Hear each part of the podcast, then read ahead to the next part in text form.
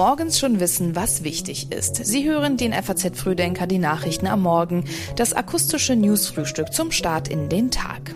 Es ist Donnerstag, der 23. November und das ist heute wichtig.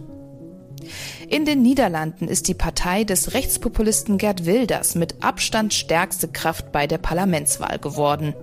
Im Nahen Osten sollen die Waffen vorübergehend schweigen und wir beschäftigen uns mit der Frage, wie es eigentlich mit dem Haushalt der Ampel weitergeht.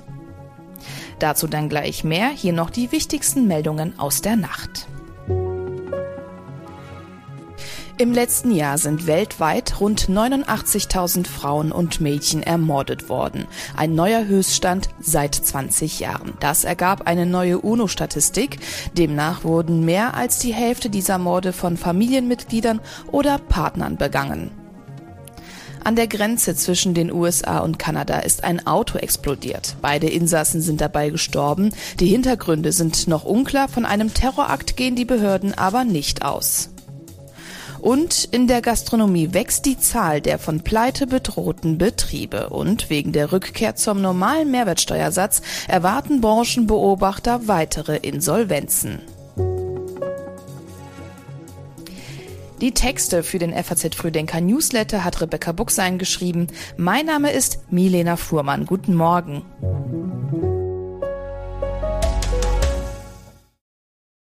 Nach 13 Jahren unter dem rechtsliberalen Premier Mark Rutte leiten die Niederländer jetzt eine neue politische Ära ein.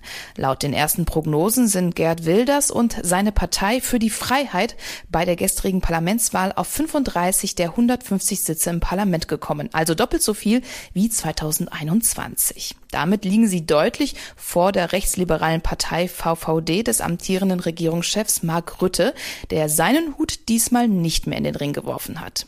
Die VVD kommt mit ihrer neuen Spitzenkandidatin Dilan Yeşilgöz der Prognose zufolge nur noch auf 23 Sitze. Das vom früheren EU-Kommissar Franz Timmermans angeführte Bündnis aus Grünen und Sozialdemokraten hat demnach 26 Sitze geschafft und die erst kürzlich gegründete Partei des ehemaligen Christdemokraten Peter Omsicht, der neue soziale Vertrag, kann demnach mit 20 Sitzen rechnen. Welche Parteien am Ende aber eine Regierung bilden, das ist im Moment noch völlig offen. Wilders hatte die anderen Parteien schon zu einer konstruktiven Zusammenarbeit aufgefordert. Er wolle Ministerpräsident aller Niederländer werden. Und das könnte gar nicht mal so einfach werden. Umsicht zum Beispiel hatte schon im Vorfeld eine Zusammenarbeit mit Wilders ausgeschlossen, und zwar mit der Begründung, dass dieser verfassungsfeindliche Positionen vertrete. Yeşil Göz wiederum schließt eine Zusammenarbeit hingegen nicht komplett aus, will aber nicht unter Wilders als Ministerpräsident in eine Regierung eintreten. Knapp sieben Wochen nach Kriegsbeginn sollen die Waffen im Gazastreifen und in Israel schweigen. Für viele Geiseln könnte damit auch ein Albtraum zu Ende gehen. Die Kampfpause, auf die sich die Terrororganisation Hamas und die israelische Regierung geeinigt haben, soll nach Angaben der Hamas heute um neun Uhr mitteleuropäischer Zeit beginnen und könnte bis zu zehn Tage andauern. Teil der Vereinbarung ist auch ein Austausch von insgesamt bis zu 100 Geiseln aus Israel gegen bis zu 300 Gefangenen aus Palästina. Der Austausch soll in Etappen stattfinden. Innerhalb von vier Tagen sollen die ersten 50 Geiseln freigelassen werden. Dabei soll es sich vor allem um Frauen und Kinder handeln. Mit dieser Waffenruhe soll es dann auch größere Hilfslieferungen für die Zivilbevölkerung im Gazastreifen geben. Einer repräsentativen Studie zufolge, welche die FAZ in Auftrag gegeben hatte, macht der Krieg im Nahen Osten aktuell einem Großteil der Deutschen große Sorgen. Dass Israel unsere besondere Unterstützung verdient, glauben demnach 32 Prozent der Befragten. 2006, als Israel im Kampf gegen die Hisbollah im Libanon einmarschiert war, sah das noch ein bisschen anders aus. Damals vertraten nur 22 Prozent diese Position. Und auch außerhalb von Deutschland sorgen sich die Menschen um die Situation im Nahen Osten, unter anderem auch Papst Franziskus. Alle leiden fürchterlich, beide Seiten leiden. Hier geht es nicht mehr nur um Krieg, das ist Terrorismus. Bitte lasst uns den Frieden voranbringen, lasst uns für den Frieden beten. Pregate per la pace. Pregate tanto per la pace. Papst Franziskus hatte außerdem angekündigt, sich mit den Angehörigen der entführten israelischen Geiseln treffen zu wollen. Nach zwei Jahren Ampelkoalition in Berlin wächst der Ärger an der Basis der Grünen. Und das dürfte wahrscheinlich auch auf dem Parteitag zu spüren sein, der heute startet. Mit vier Tagen ist es der bisher längste Parteitag der Grünen. Ebenso lang ist die Themenliste, was zeigt, dass der Unmut an der Basis offenbar ziemlich groß sein muss.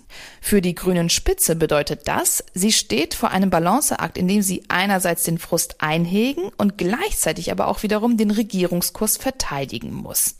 Diesen Balanceakt könnte außerdem noch ein offener Brief einiger Kreisverbände ziemlich befeuern.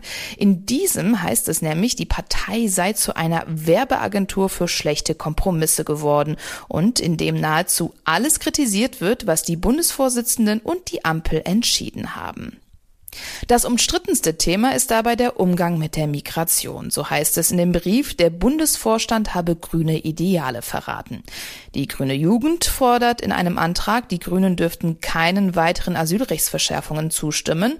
Und der Bundesvorstand geht wiederum seinerseits mit einem Dringlichkeitsantrag zur Migrationspolitik in den Parteitag, in dem er die geschlossenen Kompromisse verteidigt. Ein weiteres Thema dürfte außerdem auch die Frage werden, wie sich nach dem Haushaltsurteil aus Karlsruhe die Klimaschutzprojekte der Bundesregierung und andere Wünsche der Grünen jetzt noch finanzieren lassen. Und wir bleiben beim Thema Haushalt und der Frage, wie es mit diesem eigentlich weitergeht. Eine ziemlich berechtigte Frage, denn eigentlich wollte die Ampel den Etatentwurf für 2024 heute abschließend im Haushaltsausschuss des Bundestages beraten. Aber daraus wird ja jetzt nichts mehr. Die Ampelkoalition wolle mit Sorgfalt auf das Urteil des Bundesverfassungsgerichts reagieren, heißt es aus Berlin. Damit kann auch der Bundestag den Haushalt nicht am 1. Dezember verabschieden und damit damit ist wiederum fraglich, ob die Ampel den Etat noch wie geplant in diesem Jahr überhaupt beschließen kann. Sollte der Beschluss tatsächlich auf das kommende Jahr verschoben werden, würden die Regeln der vorläufigen Haushaltsführung gelten. Das Karlsruher Urteil zur Schuldenbremse und seine Folgen sind übrigens auch Thema in der neuen Ausgabe des FAZ Einspruch Podcasts. In dieser Folge analysieren wir, welche Gründe das Bundesverfassungsgericht dazu veranlasst haben, das zweite Nachtragshaushaltsgesetz 2021 für nichtig zu erklären und was das jetzt für die Bundesregierung konkret bedeutet. Und das bedeutet konkret, und das ist die missliche Situation, in der die Bundesregierung gerade ist, wir müssen ganz zeitnah einen vollständigen, klaren und wahren Haushalt 2023 und 2024 aufstellen. Und das kann gelingen. Die Zeit ist noch da, auch wenn sie sehr knapp ist. Und das muss auch gelingen, so fordert es das Grundgesetz und das Bundesverfassungsgericht. Drohen uns bald wieder neue Bahnstreiks? Wenn es nach GDL-Chef Klaus Wieselski geht, dann ganz sicher. Seiner Meinung nach würde nämlich die Bahn bei den Knackpunkten in den Tarifverhandlungen ziemlich mauern. Die Arbeitgeberseite bewege sich nicht bei der Absenkung der Arbeitszeit und habe zudem kein Interesse daran, die Berufe bei der Bahn aufzuwerten, beklagte der Chef der Gewerkschaft Deutscher Lokomotivführer. Heute und morgen wollen die Bahn und die GDL aber zunächst erstmal wieder verhandeln und das trotz einer Urabstimmung der Gewerkschaft über unbefristete Streiks. Die Bahn hatte gleich zu Beginn der ersten Gesprächsrunde ein erstes Angebot vorgelegt. Sie bietet 11 Prozent mehr Lohn gestreckt auf eine Laufzeit von 32 Monaten sowie eine Inflationsprämie von bis zu 2850 Euro. Der GDL reicht das bei weitem nicht. Sie will, dass Schichtarbeiter statt 38 nur noch 35 Stunden in der Woche arbeiten müssen bei vollem Lohnausgleich.